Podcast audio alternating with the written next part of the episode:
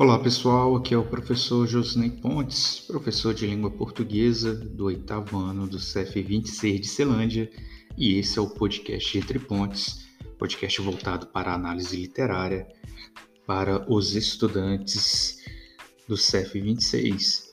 Então, nele nós vamos analisar alguns textos nos livros didáticos, livros em textos avulsos, em livros postados na plataforma e por ele nós vamos realizar algumas pesquisas né, que vão ser direcionadas por meio desse áudio. Esse podcast é voltado para adolescentes de 13 a 14 anos, estudantes de escola pública do ensino fundamental, não é um podcast adulto e tem fins pedagógicos. Tá bom? Sejam bem-vindos e que tenhamos ótimas leituras ao longo do ano.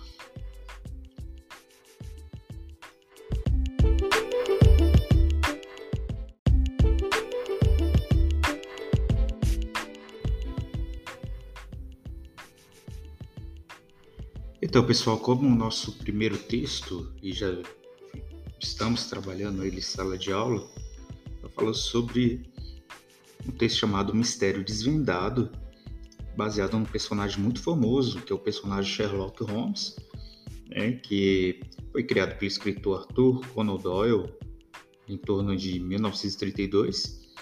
Só que esse texto aqui é uma referência ao personagem Sherlock Holmes. É, é um conto escrito por José Joaquim de Campos e Costa Medeiros Albuquerque. Deve ser, o nome é bem grande, né?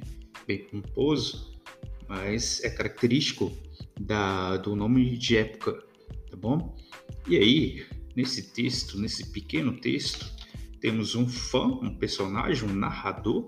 Né? Esse narrador é um narrador personagem, ele está dentro da história e isso é possível de identificar pelo uso dos pronomes em primeira pessoa, como o eu, né? eu aproximei-me do telefone, né? aproximei-me, o me é o primeira indicação, sinal de primeira pessoa. É, temos aqui também marcas que indicam que o personagem interage com outros na história. É, temos as marcações aqui de diálogos né, e no início a gente é apresentado a um fã do personagem Sherlock Holmes. Veja que isso é feito em diversos outros livros. Tá? Vários personagens, principalmente os clássicos, eles são retomados de alguma maneira em outras literaturas, baseando-se assim, criando assim novos cenários, novas histórias, conforme a realidade contemporânea da época. Tá? Então temos lá é, o texto, né? temos o fã Sherlock Holmes, ele fala das características, ele é um texto leve, um texto por vezes é, irônico e vai contar uma situação né, em que o personagem admirador anseia por investigar algum crime né, é, baseado no seu herói.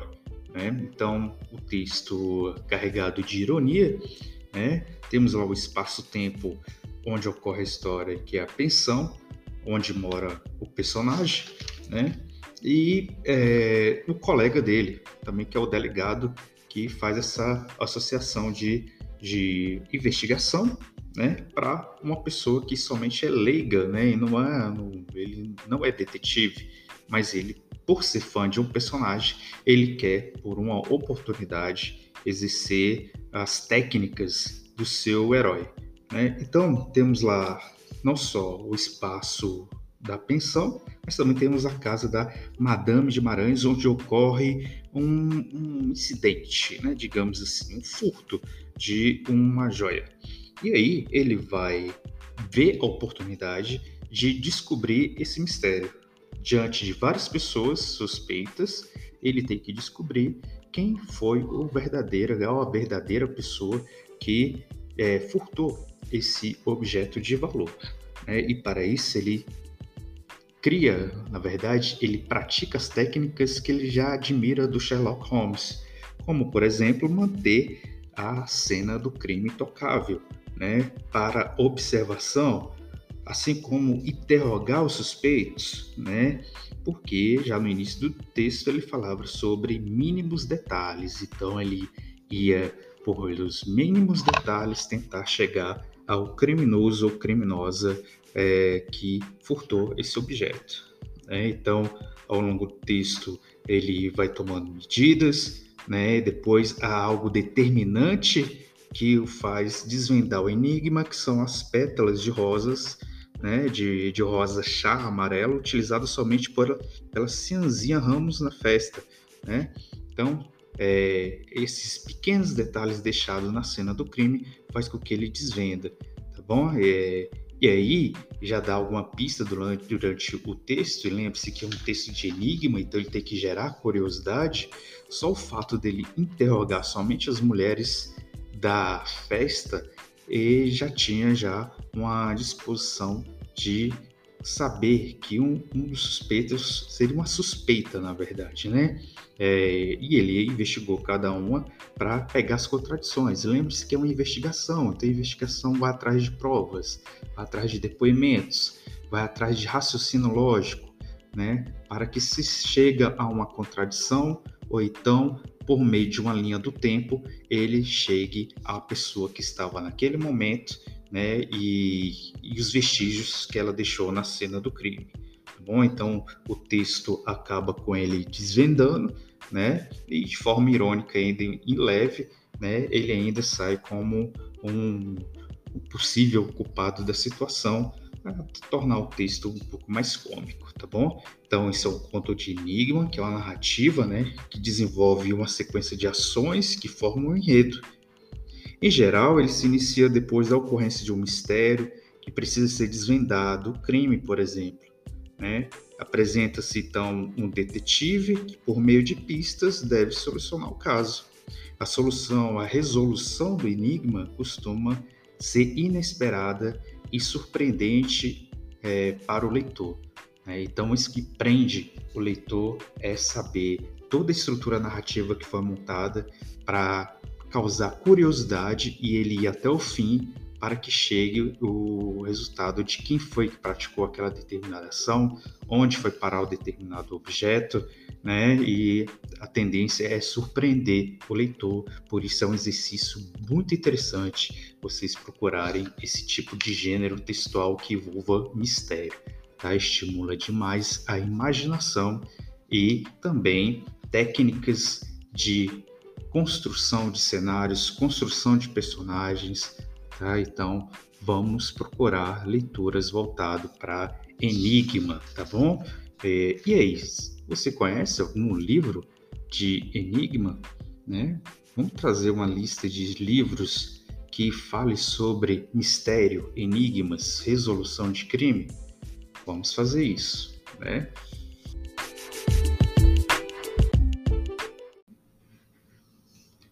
Então, pessoal, como é nosso primeiro episódio, né, falei para vocês lá na introdução que seriam três desafios para que vocês pesquisem, mas vamos começar devagar, tá bom? Então, vamos começar somente com um desafio. O desafio vai ser trazer um livro literário com o gênero de enigma, tá? Um conto de enigma. É, mas tem que estar no livro, tá? Um livro físico. É, traz esse texto para gente, tá? É claro, hoje vocês têm muito acesso ao meio digital, mas seria interessante se você trouxer ao digital, texto digital, seria interessante que você falasse sobre ele para a turma, tá bom? E aí, da mesma maneira, o pessoal que trazer o livro físico tem que saber um pouquinho já da história, tá bom? Então, esse é o desafio de vocês: trazer um livro de forma física ou digital, né? É, que fale sobre uma história de enigma ou um conto de enigma, tá bom? Nas aulas de língua portuguesa eu vou determinar o prazo que vocês terão para realizar esse desafio.